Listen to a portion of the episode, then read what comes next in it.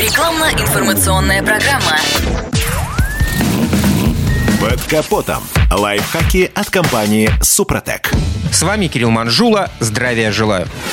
Зима вносит известные коррективы в процесс эксплуатации любого автомобиля. Помимо прочих систем и узлов, несколько иного подхода со стороны владельца требуют и автомобильные шины. Каким должно быть оптимальное давление в колесах машины? Гадать не нужно. По этому поводу все сказано в инструкции по эксплуатации автомобиля. Кроме того, таблички с указанием рекомендованного давления прикреплены либо в проем водительской двери, либо на обратной стороне лючка бензобака. Накачал до указанных в мануале значений и горь не знай. Но зима — это мороз.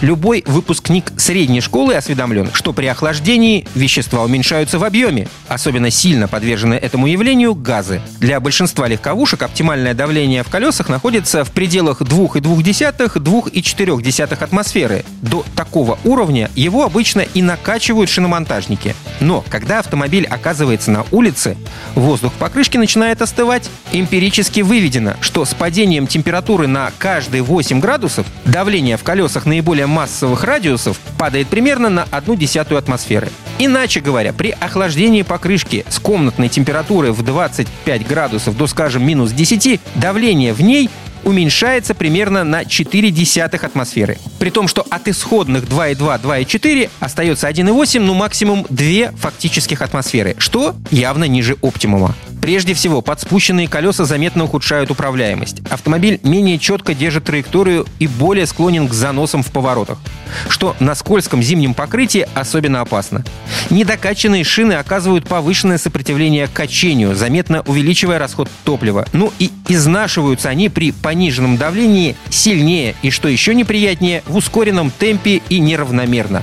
А у шипованной резины в такой ситуации еще и шипы начинают выпадать заметно быстрее. Для борьбы со всем этим негативом зимой следует контролировать давление в колесах, в идеале утром после ночной стоянки. Убедившись, что атмосфер в покрышке действительно не хватает, надо их добавить, но только до нижней границы рекомендуемого автопроизводителем диапазона.